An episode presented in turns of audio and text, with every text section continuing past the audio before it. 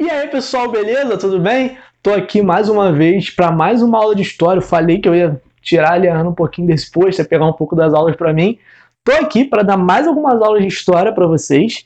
É, hoje, é, espero que vocês tenham gostado da surpresa que a gente preparou na última aula, né? Aquela aula de nós dois dando aula. Afinal, a gente, pô, a gente tá com esse canal há muito tempo, a gente não pode dar aula junto por causa do isolamento social e quarentena, então essa foi uma ideia que a gente teve.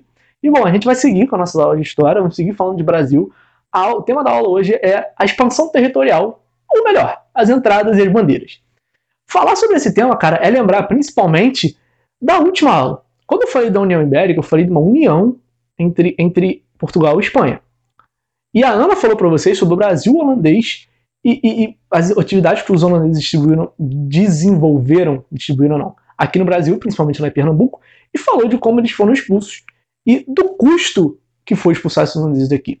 Brasil, o Portugal pagou indenizações né, à, à, à Holanda e, e, Portugal, em 1640, começa uma guerra que é chamada a, guerra, a Grande Guerra de Restauração do Trono Português, que é onde eles tiram o, o, o, o governo espanhol do trono português e põem de novo um português para governar Portugal.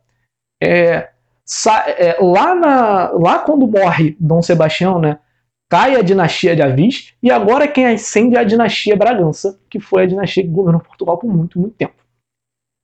É... Só que, cara, quando Portugal.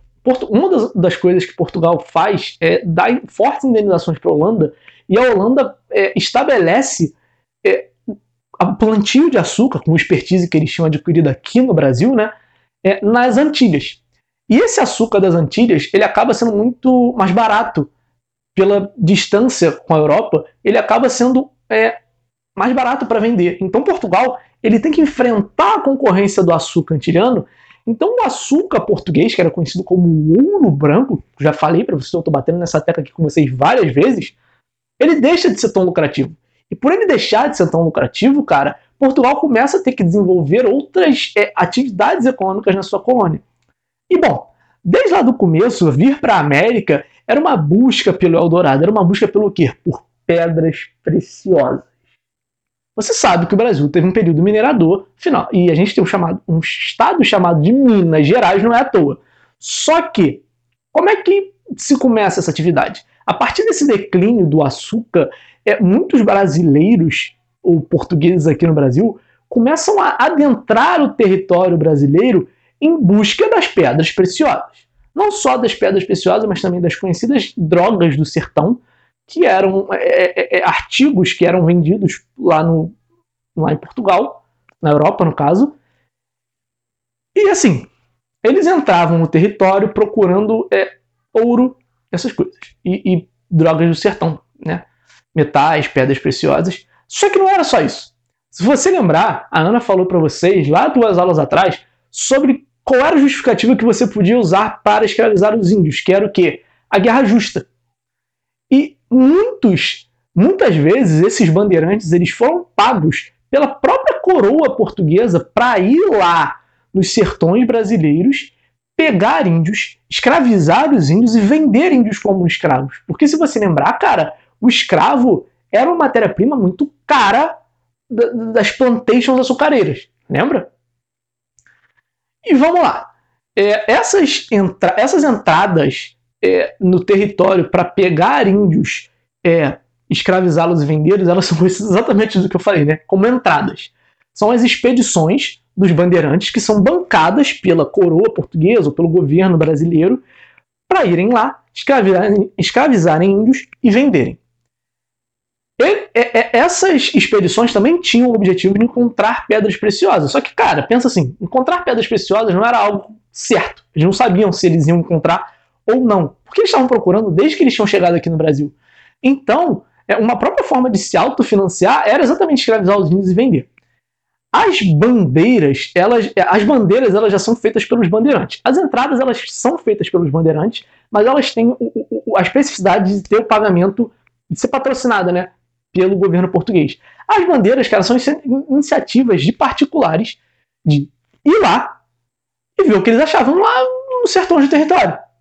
Então, assim, é, as bandeiras elas se dividiam em três tipos. As bandeiras de aprisionamento, que eram exatamente essas bandeiras que buscavam né, é, é, aprisionar índios, escravizá-los através da guerra justa e vendê-los como escravos. Você tinha as bandeiras de prospecção. O que é prospecção? Prospectar, procurar. Que eram as, as bandeiras que buscavam achar ouro e pedras preciosas. E é óbvio, é, é, aqui se aplica a mesma lógica que eu falei agora há pouco nas entradas você não tem a certeza de que você vai encontrar ouro e pedras preciosas. Então, meio que para autofinanciar esse processo, os bandeirantes iam lá, capturavam índios, escravizavam eles e vendiam. Então, essas, é, quando você tinha uma bandeira de prospecção, né, ela acabava acontecendo em conjunto com uma bandeira de, de, de aprisionamento, vamos dizer assim. E por último, você tinha as bandeiras de contrato. O que, que eram as bandeiras de contrato? Era quando alguém, quando um particular, na maioria dos casos eram senhores de engenhos, porque quando eu estou falando da, da coroa, né, a gente está falando de entradas, as bandeiras de contrato eram o quê? Quando um senhor de engenho ia lá, pagava o bandeirante e falava assim, ó, é, X escravo meu fugiu, eu preciso que você traga ele para mim. E os bandeirantes iam lá no meio do mato procurar esses escravos fugidos para levar eles de volta para os seus senhores. Esses são os três tipos de, de, de, de bandeiras. Os bandeirantes ainda, eles ainda são muito conhecidos por exatamente nessas bandeiras de contrato terem extinto é, vários quilombos, terem extinto várias aldeias indígenas, terem acabado com, com, com, essas organizações que iam de encontro né, ao poder tanto dos senhores de engenho quanto da coroa portuguesa. É, e aí, cara, é, a, a, essa aula né, expansão territorial, entrada de bandeiras, é basicamente isso. Só que aí né, entra aqui um ponto que a gente tem que falar. É, eu vou fazer uma pergunta para você e responde aí mentalmente. Eu vou te dar um segundinho para pensar. Os bandeirantes, eles são ou não heróis brasileiros? Pensou? A resposta tem que ser rápida. Se você respondeu sim, você errou. É não. Cara, os bandeirantes não são heróis, mas eles por muitas vezes e por muito tempo foram retratados como heróis. E assim, é, o que, que, eu posso falar para vocês? Os a, a retratação dos bandeirantes como heróis, ela tem muito a ver propriamente com a época que eles foram representados e com a ascensão de São Paulo como uma metrópole. É, a primeira coisa, como eles foram representados. Cara, a maioria das representações de bandeirantes, eu estou falando de pinturas, de livros, de monumentos, é, são é, é, é, retratações de como se eles fossem grandes homens, sabe? Grandes exploradores, sempre portados com as suas botas de couro, suas vestes de veludo. Só que, cara, essas representações, cara, são representações do final do século XIX, da segunda metade do século XIX. As bandeiras ocorreram entre o século XVI, as bandeiras né, ocorreram entre o século XVI e o XVIII. Ou seja, essas representações elas ocorrem muito tempo depois do que realmente foi. E mais, cara, essas representações elas são muito é, é, é romantizadas, é, baseadas em narrativas românticas. Por quê? A maioria dos bandeirantes, né, os mais maiores, eles saem de São Paulo. E São Paulo, cara, até a segunda metade do século XIX, né, até ali o, açúcar, até ali o café do Oeste Paulista, São Paulo era só uma aldeia com, com mil, duas mil pessoas. Quando São Paulo cresce, vira uma metrópole por causa do café, as elites paulistas elas olham para os bandeirantes e falam: cara, esse aqui é o nosso passado glorioso. Entende? Eles criam uma narrativa em volta dos bandeirantes para dizer o seguinte: cara, esse, esse nosso, essa nossa glória financeira, econômica que o café está nos proporcionando, cara, isso não é coisa nova. Olha lá para trás, os bandeirantes, eles são os nossos heróis. A prosperidade econômica já estava aqui. E aí cria-se essa narrativa que heroiciza bandeirantes. Só que sabe qual é a realidade, cara? Os bandeirantes eram cruéis, eles eram sanguinários, eles destruíram quilombos, destruíram aldeias indígenas, mataram crianças, é, é, é, estupraram, violaram mulheres, pegaram vários índios que, que não estavam, que estavam sendo catequizados e, e, através de argumentos, né, de usar a guerra justa, escravizaram e venderam esses índios, mesmo sem eles. Ninguém merece ser escravizado, mas dentro daquela narrativa ali, né, eles não mereciam ser escravizados nem dentro da guerra justa, porque muita. Porque, cara, o Bandeirante chega com um índio aprisionado e fala assim para a autoridade: é, é, ele cometeu tal, tal crime e ele merece ser escravizado. Tu acha que a autoridade vai dar é, é razão pro índio ou pro bandeirante? Pô, bandeirante, né, cara? Então, assim, retratar o bandeirante como um herói é, foi algo que caiu. É, Lá em São Paulo, né, que eu já falei, é o, é o, é principal motivo por nós tratarmos bandeirantes como heróis, a gente tem um monumento aos bandeiras. É um monumento enorme que retrata os bandeirantes exatamente com essa imagem romantizada que eu falei. E volta e meia esse monumento é pichado, é, bandeirantes assassinos, etc. E, cara, isso em si se torna um, é um grande debate que a gente tem sobre começar a questionar os nossos símbolos questionar os símbolos é, de prosperidade, de poder, de avanço que nós temos. É, isso acontece em muitos países. É, nos Estados Unidos você vê é, diversos símbolos da, da, do passado escravagista americano sendo é, é, é, tirados das ruas, etc. E eu acho que a gente tem que começar a se questionar o nosso passado, porque assim, as cidades brasileiras, tipo assim, principalmente quem mora no Rio de Janeiro, a gente mora no Rio de Janeiro, falo, tô falando do Rio de Janeiro, a gente vê esses símbolos por aí, sabe? Pela cidade, por, por aqui ter sido capital do império, sabe? E boa parte do tempo capital da república. E a gente acaba vendo esses símbolos no Rio de Janeiro e você pode começar a se questionar, cara, de onde vem esses símbolos? E aí, cara, é, essa aula já está acabando, é uma aula mais curta.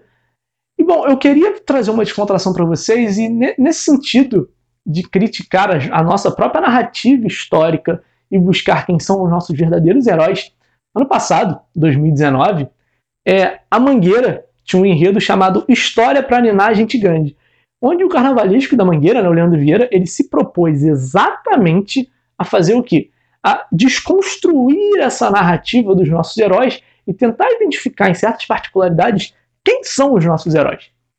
Eu vou ler aqui um pouquinho do, do, do, do, do samba enredo é, vou passar essa vergonha aqui com vocês, para vocês tentar pra ver se vocês entendem o que eu estou falando.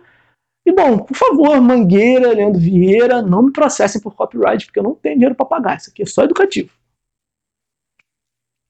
Vou pegar meu grande celularzinho aqui, ele vai me ajudar, com certeza. E eu vou ler para vocês é, alguns versos para ver se vocês entendem, tá bom? Vamos lá. Brasil, meu nego, deixa eu te contar. A história que a história não conta o avesso do mesmo lugar. Na luta é que a gente se encontra. Brasil, meu dengo, a mangueira chegou, com versos que o livro apagou. Desde 1500 tem mais invasão do que descobrimento.